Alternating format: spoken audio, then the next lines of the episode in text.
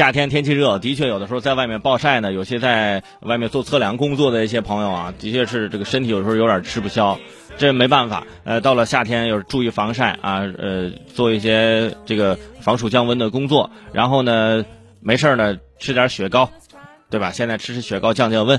哎，但是现在也说实话啊，这个雪糕的这个价格呢是水涨船高啊，越来越高。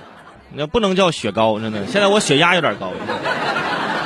你看去年就什么双黄蛋的，这个是椰子灰的，这样雪糕走红之后啊，你今年今年的雪糕的口味更加丰富了，这芥末的、鱿鱼的、豌豆黄的，还甚至还有东北铁锅炖的雪糕、长沙臭豆腐雪糕，已经还还有这个德式黑啤酒口味的奇葩雪糕，网红品牌口味推陈出新，传统品牌也在试水跨界升级，雪糕和白酒。雪糕和糖果，雪糕和牛奶，各种跨界联名款雪糕是层出不穷。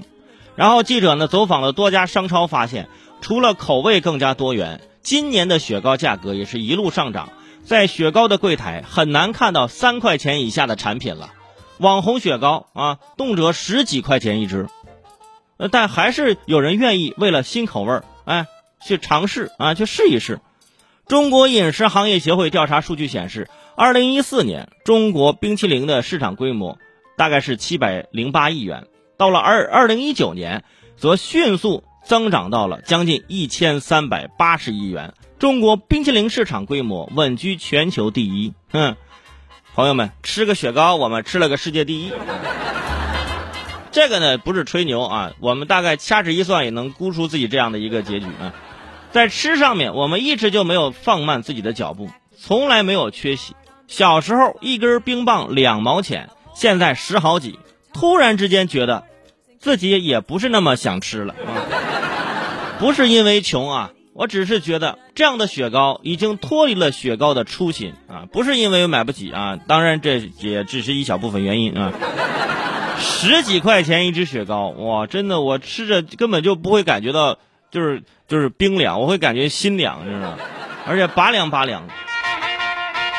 根据数据显示，目前中国人均消费冰淇淋是二点五公斤啊，日本是中国的四倍，瑞典是中国的六倍，美国更是中国的九倍。虽然消费总量我们跃居全球第一，但是人均却远远落后于一些发达国家。这意味着中国的冰淇淋市场呢，依然是有着巨大的成长空间的，啊，所以说大家也可以继续去超市买买买啊。如果哪一天我们把人均的这个也买上去了。嗯，那说明真的是有钱啊！而且呢，曾经啊，在国内这个冰淇淋呢，大概有这么一个说法，叫“忙一季，闲三季”，就是夏天这一季忙活，其他春秋冬可能这销量都不是特别好，季节性特征非常的明显。但是现在呢，冰淇淋呢成为了一一种日常的甜点啊，冰淇淋身上的夏季冷饮的标签呢，正在不断的被弱化。对于很多年轻人来说啊，冬季的冰淇淋，哎，似乎更有一番滋味儿是吧？夏天过了大暑，没有人能够拒绝夏季里的一口清凉。但是冬天，如果大寒那天，你还能吃一根雪糕，我佩服你的勇气。